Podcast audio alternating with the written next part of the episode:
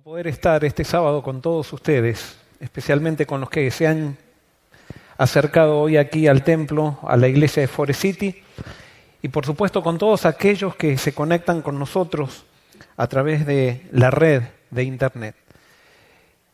Este es un sábado muy especial por el hecho de que estamos terminando, hoy termino la serie que se titula Pongámonos de acuerdo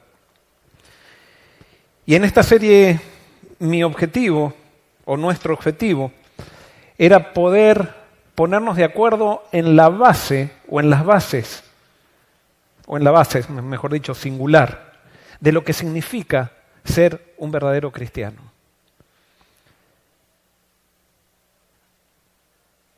Nosotros los seres humanos hemos creado las divisiones, pero Dios no es un Dios de división, Dios es un Dios de unión. Cristo cuando vino no vino a dividir, vino a unir. Es más, Cristo, a pesar de que nació en el pueblo judío, Él vino a trabajar para derribar los muros que los mismos judíos habían creado con respecto al mundo. Por supuesto, hubo mucha gente que no quiso aceptar la propuesta que traía el Hijo de Dios. Se resistieron, pero como nosotros hemos leído y hemos dicho siempre, y lo dice el Evangelio de Juan, la luz es más poderosa que las tinieblas. Y la luz venció a las tinieblas. Y surgió el movimiento cristiano. El movimiento cristiano surge dentro del judaísmo y surge como una secta judía. Pero una secta judía para llevar el Evangelio de Cristo a todo el mundo. Sin embargo, todavía los cristianos no estaban demasiado eh, no sé cómo decirlo, persuadidos, convencidos por el Espíritu de que el Evangelio tenía que abrirse a todas las naciones. Y surge una persona que era un, judío recalcitrante, un líder judío recalcitrante, que tiene un encuentro con Cristo que se llamó Saulo de Tarso. Y en ese encuentro de Cristo se transforma, con Cristo se transforma en el gran apóstol Pablo. Y Pablo decide llevar las consecuencias del Evangelio a los límites que Jesús había querido llevarlas en un, en un principio. Hacer el Evangelio propio para todas las naciones. Cuando Pablo hizo esto, en el mismo movimiento cristiano hubo gente que se opuso, que se llamaron los judaizantes. Y por, por supuesto, el pueblo judío, cuando vio lo que hizo Pablo, entonces ya no toleró más al cristianismo como una, una secta judía.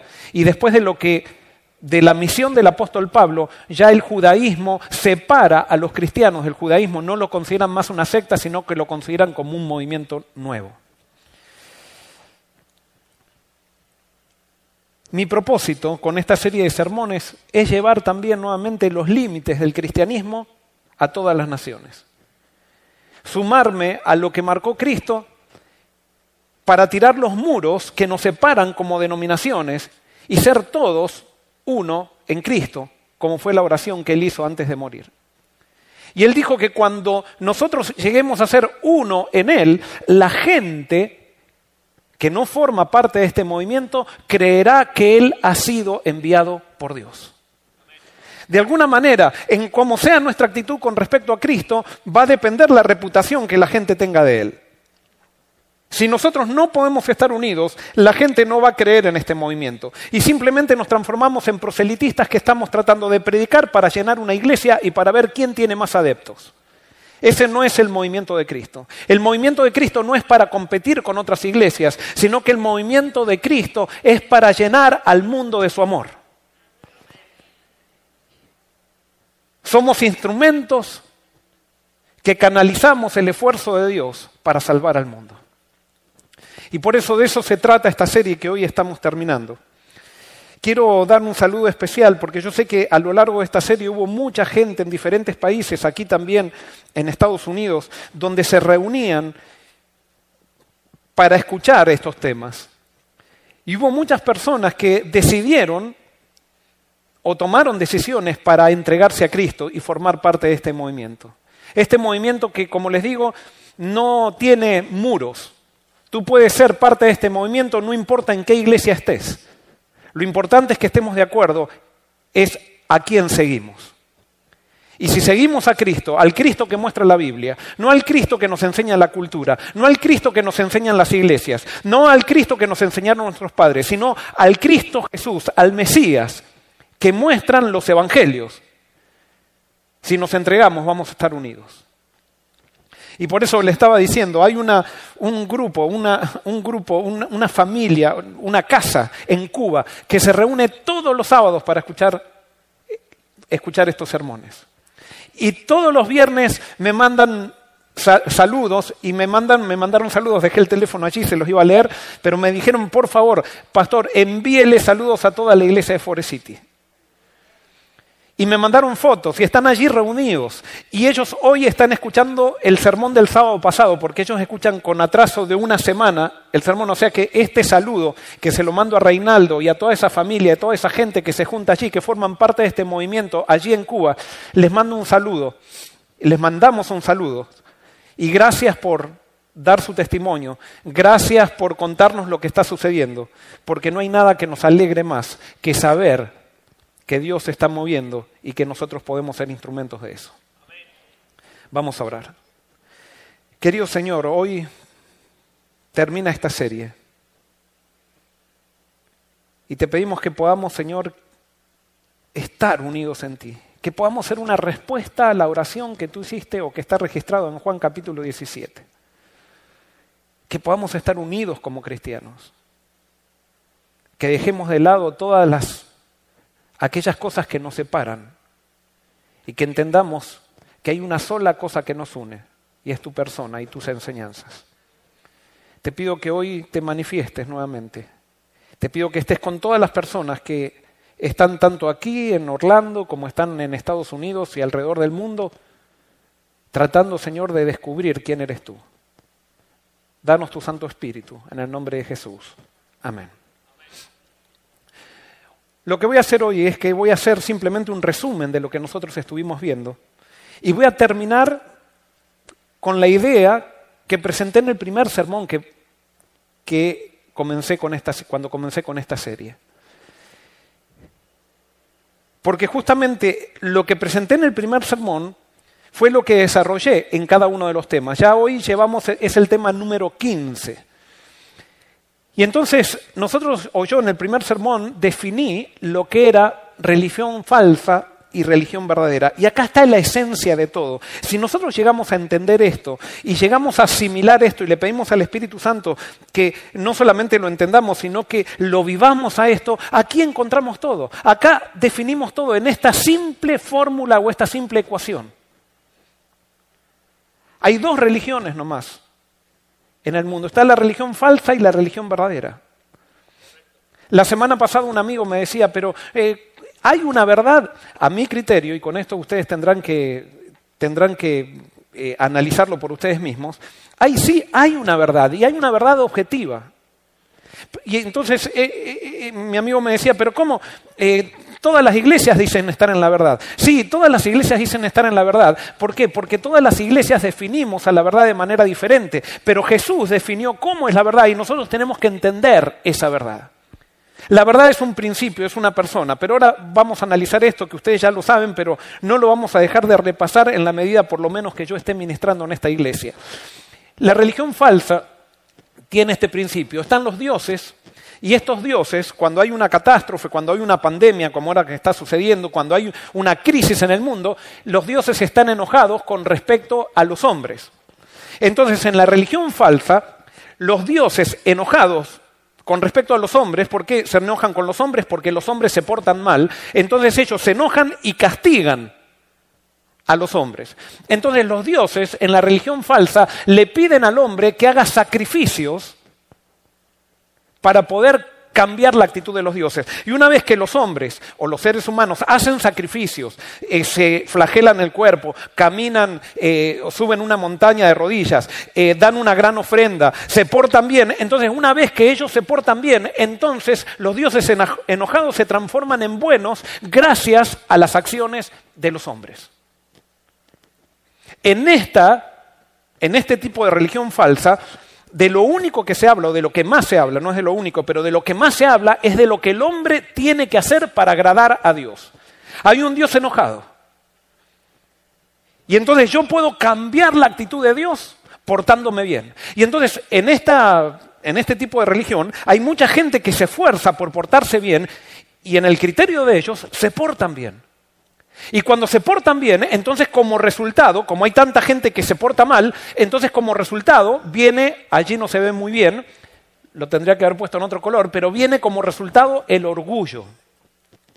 Imagínense, en este tipo de religión la gente tiene tanto poder que puede cambiar a Dios por, medio de sus acciones. Entonces, en este tipo de religión, la gente que está en esa, manejando esta religión o en esta dinámica, trata, si puede controlar a Dios, también trata de controlar a los seres humanos. Y por eso donde ustedes vayan, vean religión falsa, donde haya religión falsa, ustedes van a ver siempre gente controlando a otra gente. Gente tratando de imponer su verdad a otra gente. Eso es la esencia de la religión falsa. Y toda esta religión falsa, todo está enfocado por el hecho de haber concebido mal quién es Dios. Cuando yo pienso que Dios es malo, cuando yo pienso que Dios es condenador, cuando yo pienso que Dios es exigente, entonces trato de portarme bien para que Él me ame, para poder agradarlo. Entonces yo pienso que Dios me está pidiendo cosas para poder salvarme. Y la gente en este esquema de religión, en el cual quiero confesar que yo he vivido por mucho tiempo, vive tratando de portarse bien. Y parece que nunca llega. Y a veces cuando llega, generalmente, ¿cuándo, le parece que llega? Cuando se compara con otros. Y entonces cuando se compara con otros, ve a otro que está, no hace tantas cosas buenas como uno, entonces uno se empieza a sentir por arriba. Y esa es la satisfacción que da este tipo de religión, que no da paz, sino que este tipo de religión trae división entre la gente. ¿Por qué? Porque están entonces los buenos y los malos, y los buenos están en una élite donde desprecian a los malos y exigen a los malos que cambien para poder ser parte de la élite religiosa a la cual ellos pertenecen. Ustedes van a ver que Jesús no vivió esta religión. Jesús vino a mostrar justamente lo opuesto de esta religión. ¿Y qué es lo opuesto de esta religión? Lo opuesto de esta religión es la religión verdadera, la que vino a mostrar Jesús. ¿Y qué dice la religión verdadera? La religión verdadera dice que está Dios y el hombre, pero ¿quién está enojado con quién en la religión verdadera? En la religión verdadera, o la religión que muestra la Biblia, o la religión que mostró Jesús, no es que Dios está enojado con el hombre, sino que es el hombre, somos nosotros los que estamos enojados con Dios. Y entonces, como Dios sabe que esta es una crisis, porque nosotros estamos en un verdadero problema, que es lo que produce el pecado, entonces en la religión verdadera no es el hombre el que hace el sacrificio, sino que es Dios el que hace un sacrificio para cambiar la actitud del hombre. ¿Y por qué Dios hace el sacrificio? Dios lo hace por solamente una razón. La única razón por la cual Dios hace el sacrificio es porque Él ama y ama a pesar de que nosotros nos portemos mal, a pesar de que nosotros hayamos fallado, a pesar de que nosotros estemos enojados con Él. Y esa es la religión verdadera. Y en la religión verdadera entonces ya no se habla tanto de lo que el hombre tiene que hacer, sino que se habla de lo que Dios hace y de lo que Dios hizo a través de Jesucristo. Porque el sacrificio de Dios es una persona. Él se hizo carne y vino a vivir con nosotros, vino a vivir por nosotros y vino a darnos todo lo que Él tiene para darnos. Y esa es la religión verdadera. En la religión verdadera, el hombre enojado no puede ofrecer nada a Dios, simplemente tiene que recibir de Dios todo. Y entonces, como el hombre no puede dar nada a Dios, como sabe que no tiene nada para dar, esa verdadera religión produce humildad. Y cuando hay humildad, entonces hay unidad. Porque ahora ya no estoy discutiendo yo como si yo tuviera toda la razón. No, yo puedo estar equivocado también. Yo ahora no discuto con otra persona y peleo con, otra persona porque yo soy mucho mejor. No, todos somos pecadores, todos estuvimos enojados con Dios. Y si no fuera porque Dios tomó la iniciativa, nosotros seríamos un desastre. Pero en la religión falsa, como nosotros estamos tratando de hacer cosas tan buenas, a nuestra manera de pensar, nos empezamos a sentir que por nuestra conducta somos mejores que otros y no nos damos cuenta que Dios no le interesa tanto nuestra conducta, a Dios lo que le interesa son nuestras actitudes.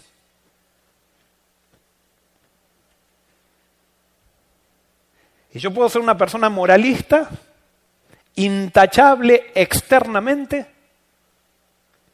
y estar podrido en mi interior. Y eso lo dijo Jesús. ¿Se acuerdan los fariseos? ¿Qué les dijo fariseos? Hipócritas. A nosotros nos suena muy fuerte hipócritas. Jesús lo que estaba diciendo era, la palabra hipócritas es hipócrates en griego, que es actor. Jesús decía, fariseos actores. Porque limpian el plato por afuera y por adentro el plato está lleno de podredumbre sepulcros blanqueados. Pintaron muy bien su sepulcro, pero por adentro están llenos de, huesos corruptos, de olor fétido. Porque eso es lo que produce la religión basada en las obras. Eso es lo que produce la religión en la cual yo estoy centrado no en una relación, sino en cumplir. Y por eso la religión falsa se centra en cumplir. La religión verdadera se centra en una relación. A Dios no le interesa que cumpla cosas, a Dios le interesa que yo me relacione con Él. Él envió a su Hijo para que yo pueda entender cómo relacionarme con Él y para que me relacione con Él a través de su Hijo. Yo me puedo ir, puedo ir directamente a su Hijo y yo entro en contacto automáticamente con Dios, porque el Hijo vino a mostrar quién es Dios.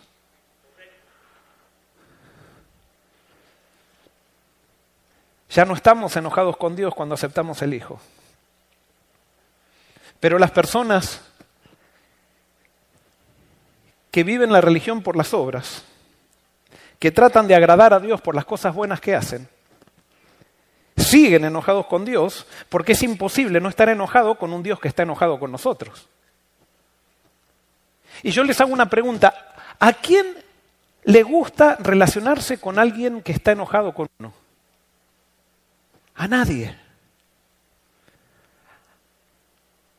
Cuando alguien está enojado conmigo, yo me acuerdo, eh, todos fuimos a la escuela, ¿no?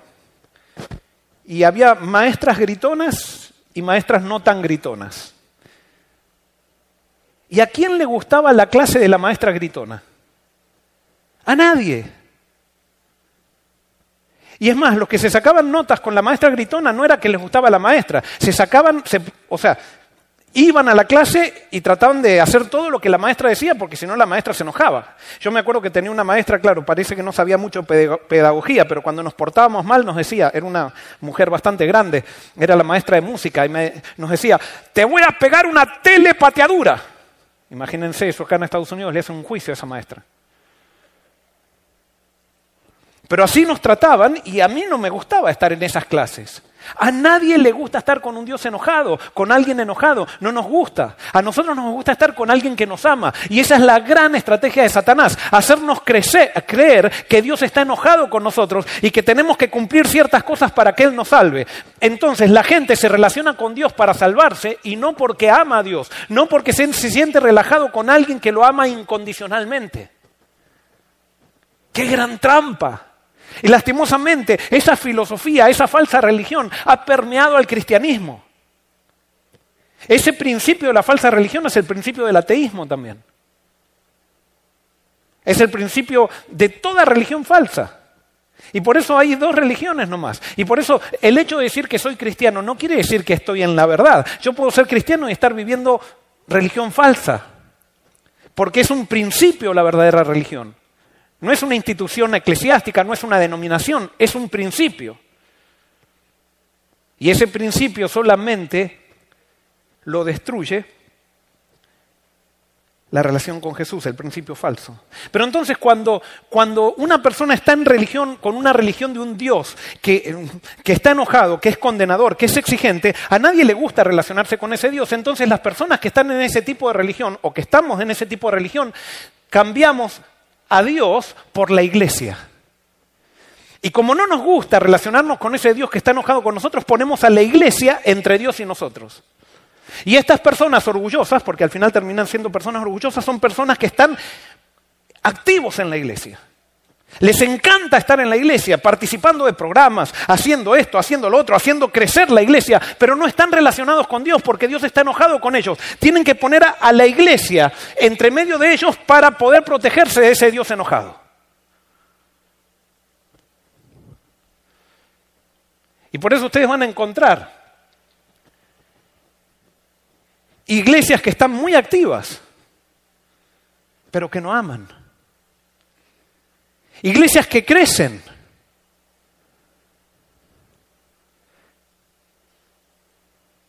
pero que no están unidas.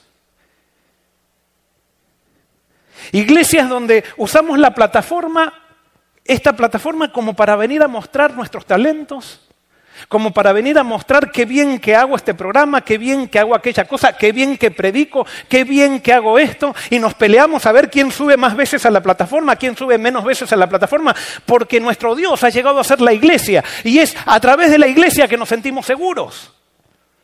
No, la persona que está en Cristo tiene una relación con Cristo, con Dios todos los días, como decimos 24/7. Y viene a la iglesia no para sobresalir, no para mostrar que bien que hace las cosas, viene a la iglesia para adorar a aquel que hace bien las cosas, que es Jesús. Viene a la iglesia para compartir, para unirse con todos aquellos que han sido aceptados incondicionalmente por Jesús a pesar de sus problemas.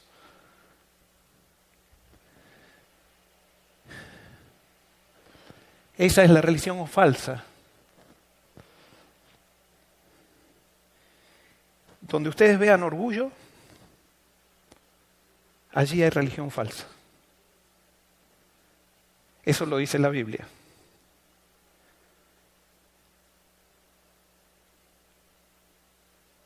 Donde ustedes vean que se necesita hablar de títulos todo el tiempo, de lo que hemos hecho los seres humanos, de nuestra trayectoria, de los talentos que tenemos. En este tipo de, iglesias, donde se vive religión falsa, no hay colaboración, hay competencia. Yo me acuerdo de una iglesia que estaba donde los jóvenes, estaban los directores de sociedades jóvenes y los directores de Pathfinder, de conquistadores. Y estaban, no se llevaban bien, porque estaban siempre compitiendo a ver quién hacía el mejor programa. Y entonces cuando ponemos el calendario, el director de jóvenes trataba de sacarle primero las fechas al director de, conquistadores y el director de conquistadores quería sacarle primero las fechas al director de jóvenes. Y eso lo digo con los jóvenes porque no, pero eso pasa con los adultos también y pasa en todas las iglesias. ¿No vieron esas iglesias donde hay alguien que no se lleva bien con el otro porque están compitiendo? Entonces cuando el otro dice negro, el otro dice blanco y el, y el otro dice blanco y el otro dice negro. No piensan si es correcto o es incorrecto, simplemente piensan en oponerse y competir con el otro. Esas iglesias están enfermas, esas son iglesias tóxicas, que incluso podemos ser nosotros. Porque yo estoy seguro que en Forest City no, no somos la excepción. Yo estoy seguro que en Forest City también hay muchas personas que viven, que, hacen, que han hecho de la iglesia el centro de su vida. Son personas que, que eh, están muy activos, pero después en la semana son un desastre. Un desastre en su manera de hacer negocios, un, desastre en su manera de, de, relacionarse con la gente, un desastre porque no están con Cristo, simplemente están con la iglesia y están participando del programa de la iglesia. Y eso puedo ser yo como pastor. Yo puedo venir aquí a predicar y después ser un desastre en la semana. Y quiero decirles que lo soy. Cuando me separo de Cristo lo soy totalmente un desastre.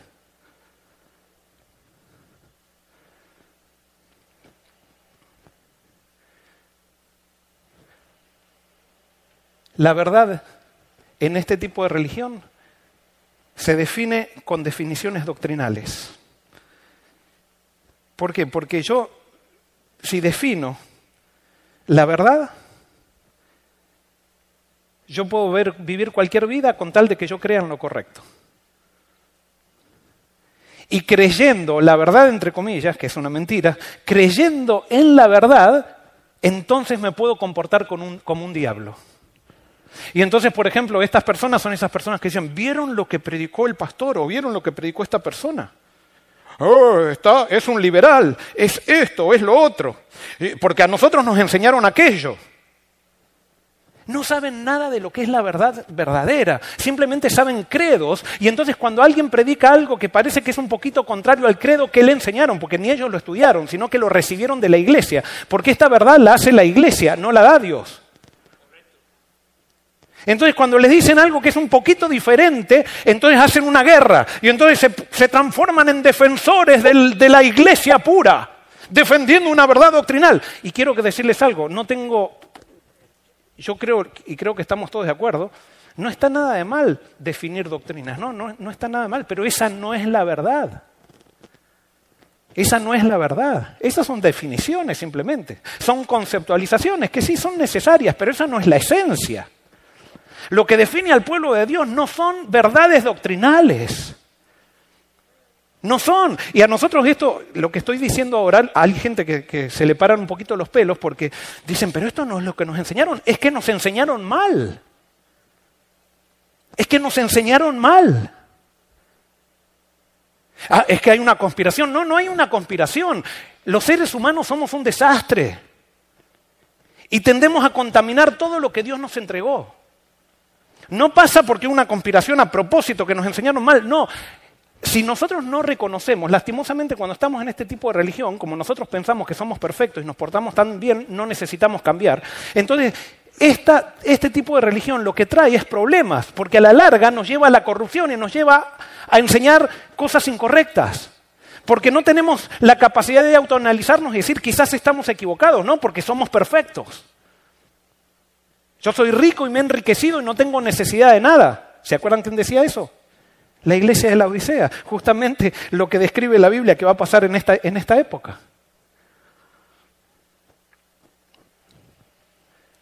En la religión verdadera, la verdad no se define por doctrina, se define con una persona. Es una persona, la verdad. Y, y, escúchenme, si alguien tiene un problema con lo que estoy diciendo, vaya a la Biblia y pregúntele a Jesús que dijo que era verdad.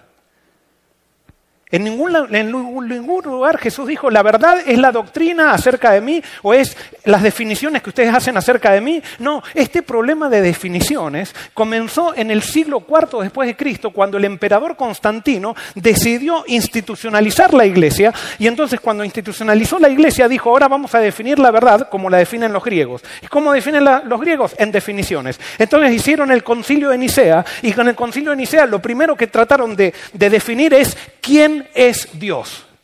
Imagínense, qué petulancia pretender definir a Dios.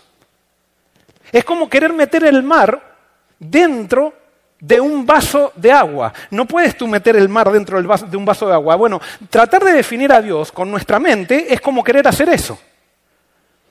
Y entonces ahí hicieron un concilio y definieron cómo es Dios y aquel que no creía esa definición era hereje. Y de ahí comenzó ese estilo de religión que nos alcanza hasta hoy. Y que lo viven las iglesias cristianas y por eso nos dividimos. Y por eso yo no vengo a traer nada nuevo, yo no estoy inventando la, leche tibia. O sea, yo simplemente lo que estoy ahora tratando de transmitirle, y no soy el único que transmite esto, gracias a Dios, hay muchos laicos y líderes que están transmitiendo, que están descubriendo el mensaje de la Biblia, estamos tratando de mostrar de que la verdad es una persona y es Jesús, y es una relación. Yo no es que defino a Jesús, sino que vivo con Él y para Él. Y vivo todo el tiempo con Él. Hasta que no entendamos esto, no va a haber cambio. Y yo por eso en estas, en estas 15 presentaciones, y ustedes lo han visto, yo lo, lo, veo cada semana, testimonios que nos llegan de gente que está recibiendo transformación de vida por encontrarse con el Dios de la Biblia que muestra Jesús. Por ir directamente a Dios a través de Jesús. Por empezar a descubrir que Dios es el que mostró Jesús, ese es el Padre.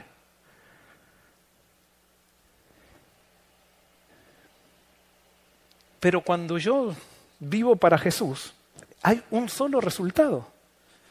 El resultado es, y ahí no se ve, pero es la humildad.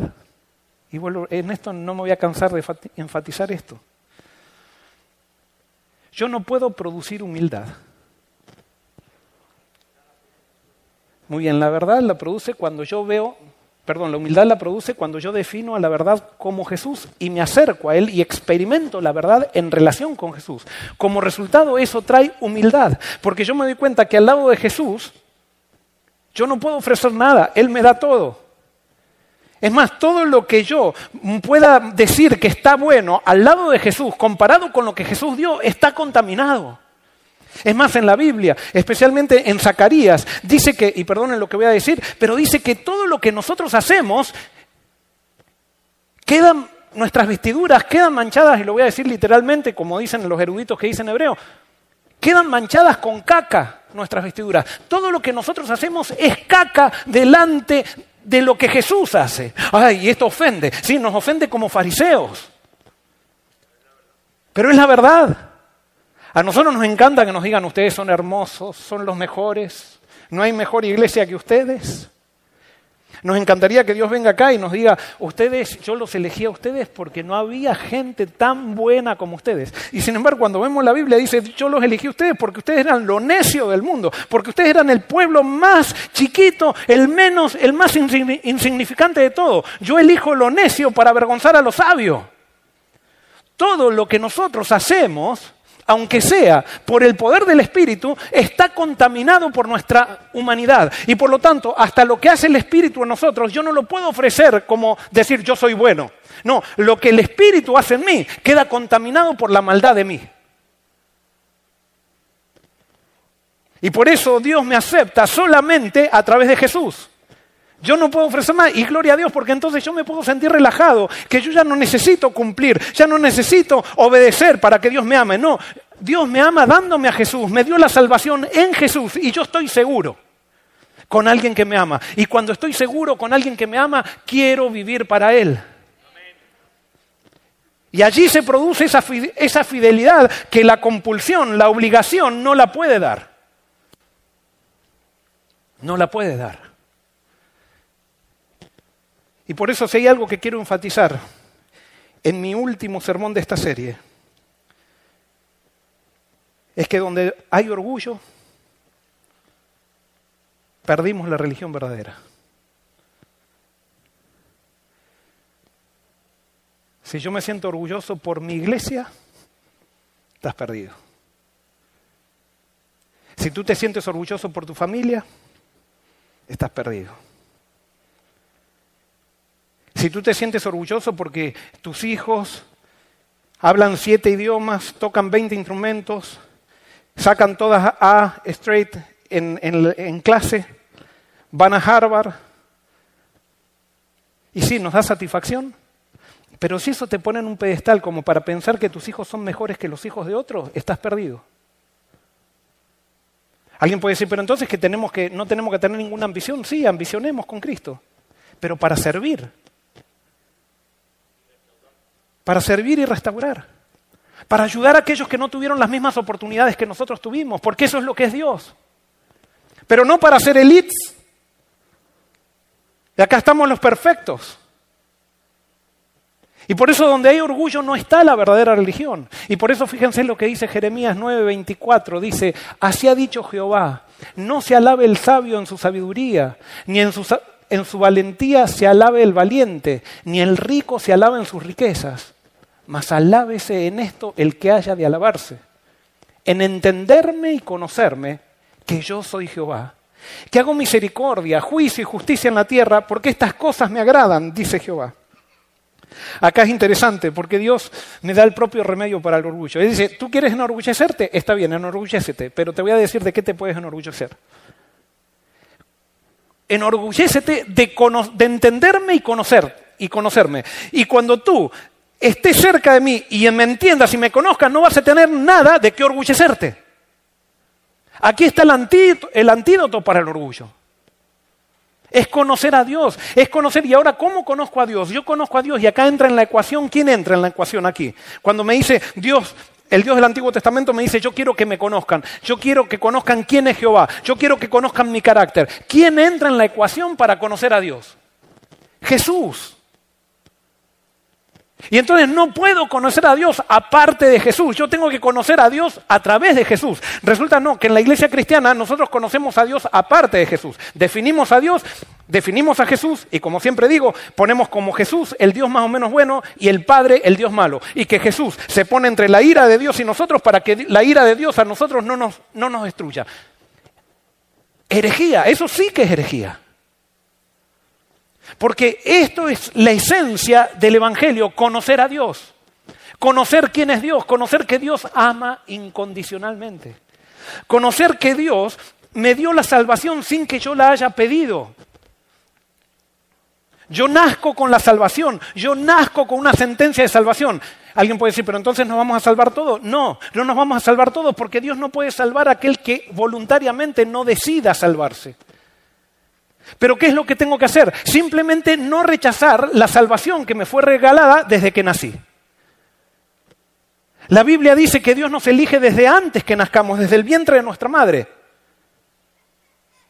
Y ya cuando nos elige, nos sentencia para salvación. Entonces yo nazco ya siendo guiado para acercarme a Dios, pero yo puedo, usando mi libertad, rechazar esa guía que Dios me da. Y si la rechazo, Dios no me puede salvar a la fuerza. Esto es esencia, esta es la esencia del verdadero cristianismo, esta es la esencia del mensaje de la Biblia, esta es la esencia de lo que Jesús vino a enseñar. Pero muchas veces cuando nosotros nos recibimos este mensaje nos ponemos incómodos y nos dicen, pero ¿cómo? Si a mí siempre me enseñaron que yo tengo que hacer algo para agradar a Dios. Y entonces nos, nos enojamos. ¿Por qué? Porque en la religión falsa, lo que hacen los de la religión falsa se enojan con los de la religión verdadera que viven en humildad. Y como se enojan, tienen que destruirlos. Tienen que perseguirlos.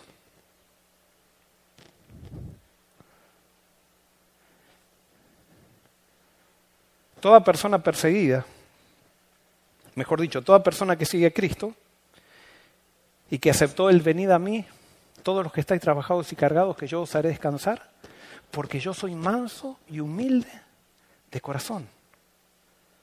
Aprended de mí, dijo Jesús, soy manso y humilde. El que está en Cristo es humilde. Y hay dos cosas que a los orgullosos les molestan, pero muchísimo. Te voy a decir cuáles son las dos cosas que le molestan al, orgulloso. No hay nada que le moleste más a un orgulloso, esa es la primera, que alguien humilde. Le revienta, porque, porque el orgulloso se siente reprendido por el humilde. Aunque el humilde no le diga nada, el orgulloso se siente reprimido por el humilde. Reprendido, perdón, por el humilde. Esa es la primera cosa que más le molesta a un orgulloso. ¿Y sabes cuál es la segunda cosa que le molesta a un orgulloso? La segunda cosa que le molesta a un orgulloso, no hay nada que le moleste más a un orgulloso que un humilde y no hay nada que le moleste más a un orgulloso que otro orgulloso.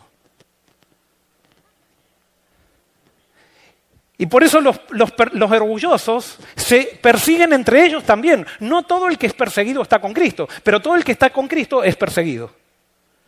Pero los orgullosos se persiguen entre ellos. Y por eso en esta religión de la religión falsa, en la religión falsa, en las iglesias están llenas de orgullosos. Entonces van a la junta a pelear, van a la junta a imponer su agenda. Antes de la junta hacen una política para que eh, lo que nosotros decidimos gane en la Junta. Viven compitiendo, no colaborando, no. La persona que está en Cristo colabora con el otro, no compite. No estamos en contra de, no sé, los diáconos en contra de las diaconisas, no. Si las diaconisas ven que para, para que los diáconos anden mejor, ellas colaboran, tienen que colaborar, vienen y colaboran. Y los diáconos colaboran con las diaconisas. Estamos buscando el éxito de todos, no el éxito de mi departamento. No vamos a la junta para señalar los errores, porque los que son dirigentes, que no son líderes, la única manera que tratan de engañar a la gente para mostrar de que son una especie de líderes, aunque no lo son, es señalando errores. Ustedes van a ver que los que no son líderes lo único que saben hacer es señalar errores. No, el líder motiva, el líder va adelante, se equivoca, sí se equivoca, pero va adelante inspirando.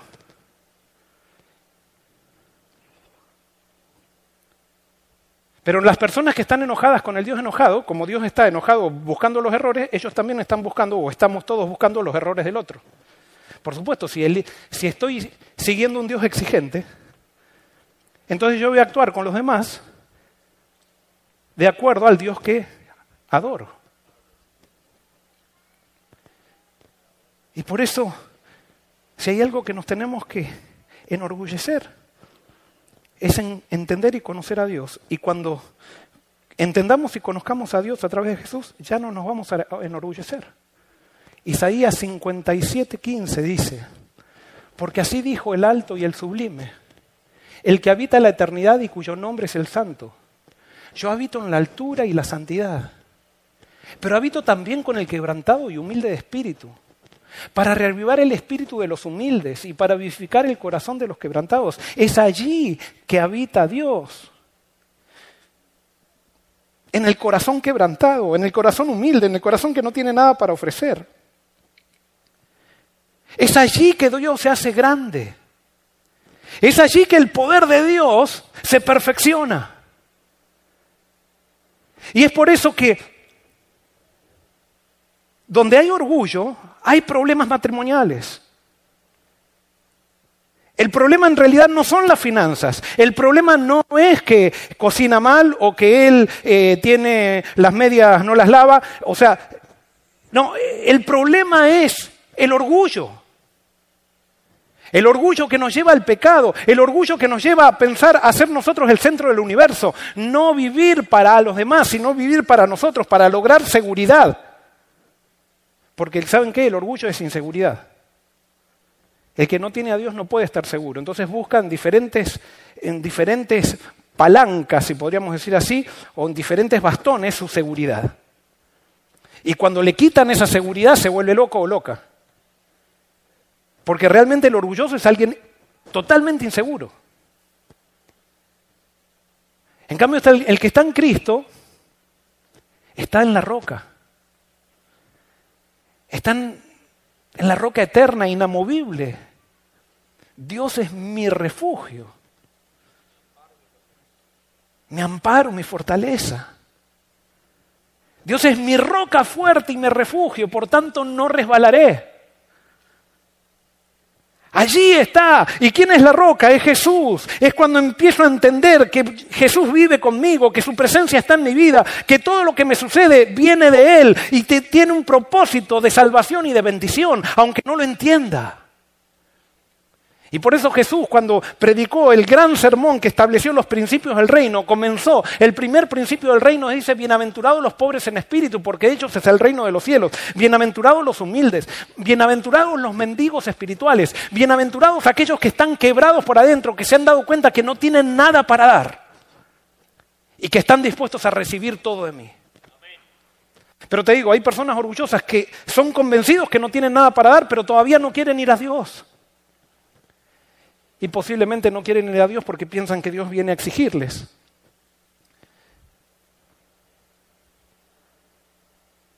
Y por eso lo más importante en tu vida y en la mía es que conozcamos quién es Dios a través de Jesús.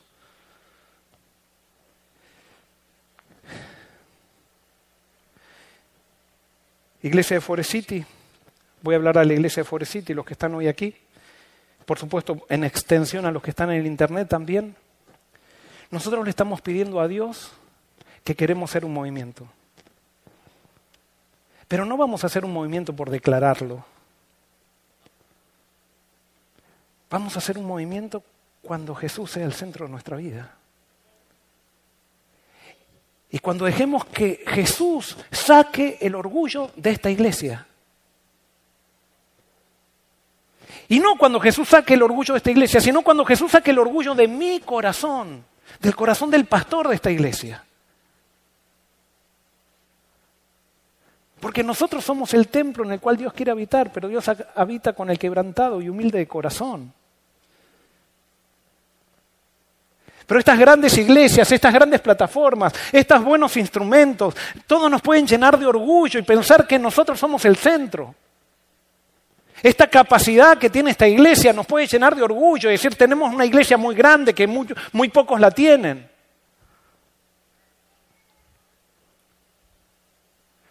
No, Esa es religión falsa. Es cuando allí es que sacamos a Cristo. Si tenemos un gran templo, que sea un templo para traer a todos, para que no haya distinción, que puedan venir los necesitados, que puedan venir los quebrantados, que puedan venir los hambrientos, que puedan venir los que tienen sed, que puedan venir los que han fallado moralmente, que puedan venir todos y recibir perdón en Jesús.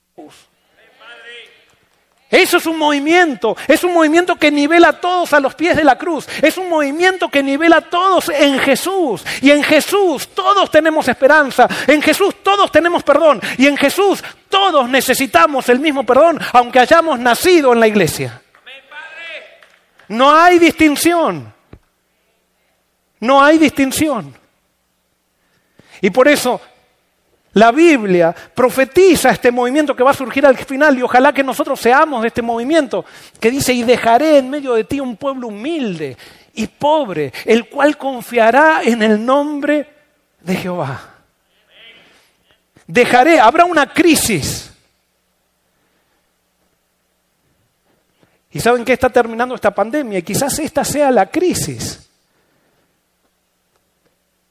Que Dios está permitiendo para dejar un pueblo humilde y pobre. Y cuando dice humilde y pobre no está refiriéndose materialmente, que puede ser también, sino que está refiriéndose a una actitud de que no nos atribuimos nada para nosotros, que toda la gloria es para Él, así como cantábamos, toda la honra, toda la gloria para el Hijo de Dios. Y que sea todo para Jesús. Yo estoy seguro, estoy seguro que Dios está levantando un movimiento se me trabó la pantalla, por favor, si me pueden, no sé qué pasó. Pero quiero poner la otra. Y por eso es necesario, es necesario que hagamos del centro a Jesús. Es necesario que levantemos a Jesús. Es necesario que cuando tengamos una actitud, no digamos qué dice la iglesia, sino que cuando tengamos una actitud para con alguien, digamos qué dice Jesús, qué hizo Jesús, no la iglesia. ¿Cuál es la verdad de Jesús? No lo que me enseñaron en el seminario, sino qué dijo Jesús. A Jesús, y la Biblia habla del sacerdocio de todos los creyentes, pero yo llego un momento que digo, no, yo soy pastor, eh, cuidado, yo soy el pastor acá, nadie va a tener ningún, ningún tipo de o sea, a mí me van a respetar, pero después vengo acá y predico el sacerdocio de todos los creyentes. No, tenemos que llevar a Jesús a la práctica. No puede ser una teoría, no puede ser doctrina. Tenemos que vivir la doctrina, tenemos que vivir la experiencia de Jesús en el Espíritu. Y por eso todo aquel que viva en Jesús va a vivir en misión. En misión. Y acá viene el gran problema porque las iglesias orgullosas no viven en misión. Ellos piensan, las iglesias orgullosas, y perdonen lo que voy a decir ahora, pero yo me crié en escuelas cristianas y me hicieron creer que la misión era tocar un instrumento, era hacer un concierto para gente que no conocía a Dios que puede ser que eso sea misión, pero eso no es misión. Misión es levantar a Jesús, misión es estar con el necesitado, misión es estar eh, todo, todo, el tiempo enfocado en hacer como otro viva la felicidad que yo tengo en Jesús. Pero no es un show de talentos la misión. No es un concurso de predicación. Y que muchas veces en Pathfinder ¿Cuántos padres he encontrado que me dicen, pastor, mi hijo, mi hijo era el gran predicador, ganaba, ganaba los concursos de predicación? Sí, ganaba concursos de predicación. Y ahora me dicen, y ahora está lejos en la iglesia. Pero es que no era predicar, no era ganar un concurso de predicación, era vivir para Cristo. Y yo puedo estar ganando un concurso de, de, predicación con el espíritu del diablo, compitiendo con mi amigo, para que el otro pierda y yo tenga el premio. Y los padres esperando que el hijito de los otros se equivoque para que sobresalga su hijo. ¡Qué miseria! ¡Qué miseria que vivimos! Somos miserables, pobres, ciegos y desnudos. Y tenemos que levantar a Jesús y que Jesús haga una realidad si queremos realmente ser el movimiento que predice Sofonías. Y ahora quiero hablarle a los jóvenes. Los jóvenes necesitan a Jesús. Pero no es que necesitan más que los adultos. ¿Por qué los jóvenes se van de la iglesia? Los jóvenes se van de la iglesia porque no encuentran propósito en la iglesia. Los jóvenes se van de la iglesia porque encuentran un discurso aquí y otra, cuando bajamos de aquí tenemos un discurso totalmente diferente. Yo sé lo que tengo que predicar para que la gente se sienta bien. Pero no es cuestión de predicar para que la gente se sienta bien, es cuestión de levantar a Jesús y vivir para Jesús. Podemos venir y cantar también, y podemos venir y, dar una escuela sabática, y nosotros sabemos qué tenemos que decir para quedar bien con las personas. Nosotros sabemos qué tenemos que, cuáles son las frases que tenemos que usar para que parezcamos. Pero ¿qué pasa en tu vida? ¿Qué pasa con Jesús en la semana? Y por eso cuando los jóvenes comienzan a ver una coherencia como, no como la de un pastor por ahí, sino la coherencia de Jesús. Ellos no necesitan, necesitan ver a Jesús y necesitan ver personas que vivan como Jesús en todos lados. Ellos necesitan ver, nuestros hijos necesitan ver que los padres no vienen a una junta de iglesia a pelearse, sino que vienen a una junta de iglesia para ver qué podemos hacer para beneficiar a más personas. Ellos necesitan ver que nuestros necesitan ver que nosotros como padres no estamos compitiendo con el otro padre para ver quién tiene el mejor hijo. Y para mostrar que nosotros tenemos una tradición adventista que hace el culto todos los días y que lee el espíritu de profecía. Son todas vanidades, basura diría la iglesia, la, la Biblia. Cuando todas esas cosas las ponemos como algo para que nosotros seamos el centro, para que nosotros no reflejemos a Cristo. O sea, cuando nosotros, todo eso se transforma en una maldición. Y por eso tenemos que predicar y vivir a Cristo. Es Jesús el que nos va a unir.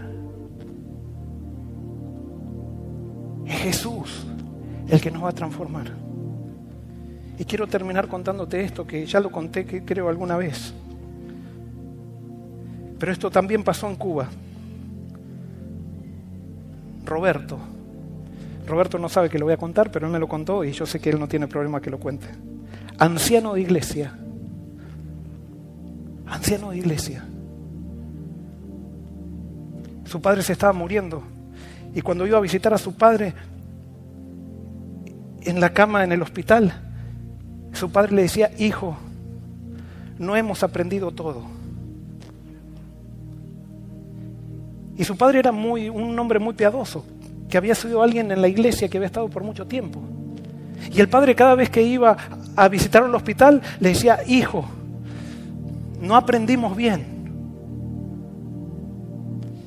Y él se empezó a preocupar con la madre y empezaba a orar con el padre porque decía, no vaya a ser que ahora en el lecho de muerte mi padre esté renunciando a todo lo que aprendió. Y murió el padre. Y se quedó muy preocupado. Y en eso le llegó allí en Cuba por medio de un memory stick, no sé cómo le hicieron llegar a él y le dijeron, ¿por qué no miras este sermón?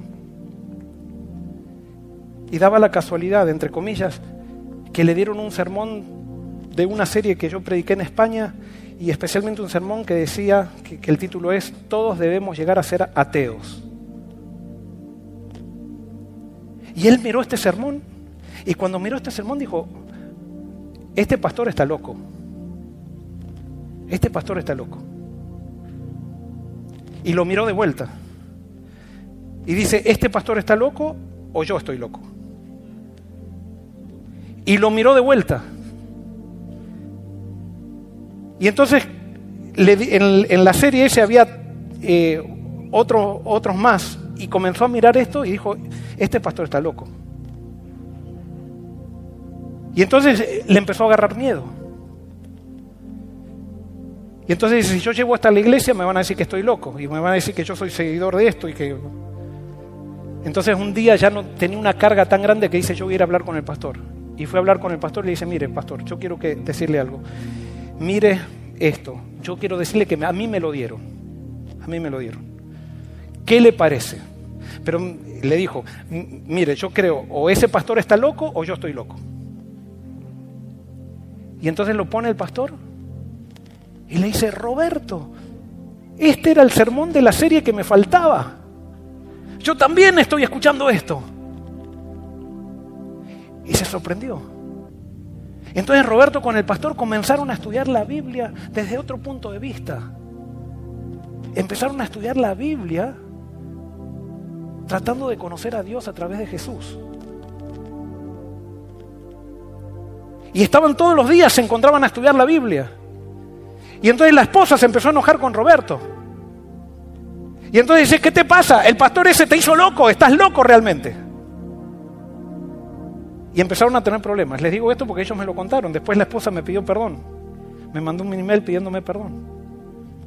Pero eso les cambió conocer a Dios a través de Jesús, leer la Biblia a través de Jesús, les cambió. Y ahora empezaron a predicar a otras personas de otras denominaciones, no a predicar, a compartir con otras personas. Comenzaron a, predicar, comenzaron a, tener un fuego que antes no tenían. Su vida tuvo un reyamiento, comenzaron a vivir para Jesús. Y entonces un día yo estaba en Tennessee todavía, recibo una llamada telefónica y era Roberto, que decía, pastor, soy anciano de iglesia, pero voy a, tengo que venir tres meses a trabajar a Estados Unidos, yo quiero por favor que me bautice. Anciano de iglesia. Y no, no, les traje la foto, pero tuve el privilegio de bautizar a Roberto junto con un amigo que era anciano de iglesia en Texas también. Porque decían, ahora conocemos a Cristo y con Roberto todavía me sigo escribiendo y él está predicando, está, está eh, haciendo campañas evangélicas, es laico. Está escribiendo libros, está escribiendo, mejor dicho, reflexiones para la gente, porque él ahora tiene fuego por Jesús, porque cuando nosotros descubrimos a Jesús, no, no predicamos una iglesia, sino que predicamos a Jesús, vivimos para los demás. Los muros se caen y comienza el movimiento que está predicado en Sofonías. Un movimiento de gente pobre y humilde que tiene solamente su confianza en Jesús. Te invito a ser parte de este movimiento. Que Dios te bendiga. Gracias por tu amor, gracias por Jesús. Señor, no somos nada, pero somos valiosos para ti. Y hoy queremos, Señor, tomar la decisión de acercarnos para que tú nos capacites para levantar a Jesús, no solamente con nuestras palabras, sino nuestras vidas. Señoras, forma ese movimiento de gente humilde y pobre que dará gloria solamente a ti. Queremos ser parte de ese movimiento, Señor. Queremos pronto verte venir en las nubes, pero queremos estar rodeados de miles de personas que te conocieron por medio de nuestro testimonio. Señor, bendice a los jóvenes de esta iglesia. Que ellos encuentren en Jesús, el líder coherente, ideal, la persona que no falla,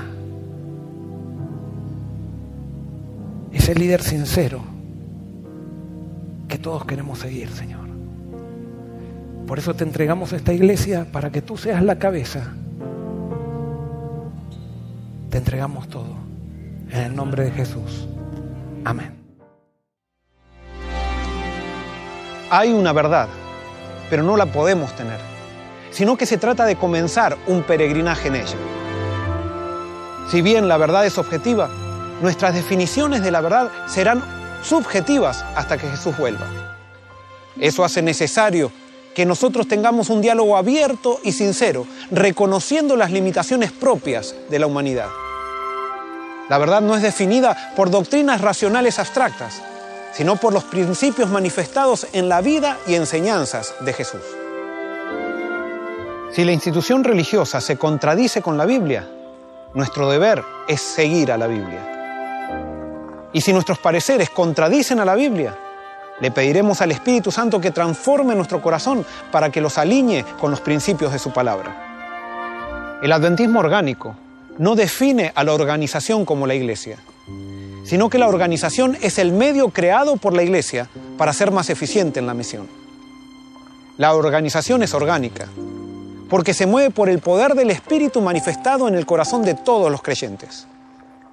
Si la organización no promueve la misión, debe ser transformada, nunca eliminada. El adventismo orgánico es un movimiento que busca permear la mente de todos los seres humanos con los principios de la vida de Jesús. Eso no se hace por imposición, sino por contagio. La justicia social comienza por la justicia denominacional. Déjame decirlo de esta manera. La Iglesia Apostólica no buscó transformar las estructuras sociales de la época, sino que intentó mostrar en su seno la transformación que anhelaba ver en la sociedad. Y esto tuvo un impacto impresionante en las estructuras sociales. El adventismo orgánico se define a sí mismo por su propósito, preparar camino para la segunda venida de Cristo. Si no es así, no tiene razón de ser. Si nos olvidamos del propósito, podemos caer en tres precipicios. Formalismo, proselitismo religioso o comenzamos a dudar de la necesidad de formar parte de este movimiento. En otras palabras, el adventismo es el cristianismo del tiempo final. Así como Abraham fue llamado como líder de un pueblo que preparase camino para la venida de Cristo, nosotros hemos sido llamados para preparar camino para su segunda venida. Pero así como los descendientes de Abraham no eran los únicos que formaban parte del pueblo de Dios, nosotros no somos los únicos que formamos parte del pueblo de Dios. Así como Abraham fue llamado con un propósito especial con respecto al mundo, así también nosotros hemos sido llamados con un propósito especial con respecto al cristianismo y al mundo. El propósito marca nuestra misión y no la podemos eludir. Nuestra misión es recordarle al cristianismo que si no vive para preparar camino para la segunda venida de Cristo, llega a ser simplemente un producto más de la cultura. Si aceptas los principios del adventismo orgánico, estaremos unidos a pesar de que vivamos en lugares diferentes, aunque seamos parte de diferentes comunidades religiosas, y aunque seamos personas de diferentes razas y hayamos llegado a Dios por diferentes experiencias. Dios nos unirá en Jesucristo. Esta no es una invitación para que formes parte de una institución religiosa, sino a que te unas a este movimiento.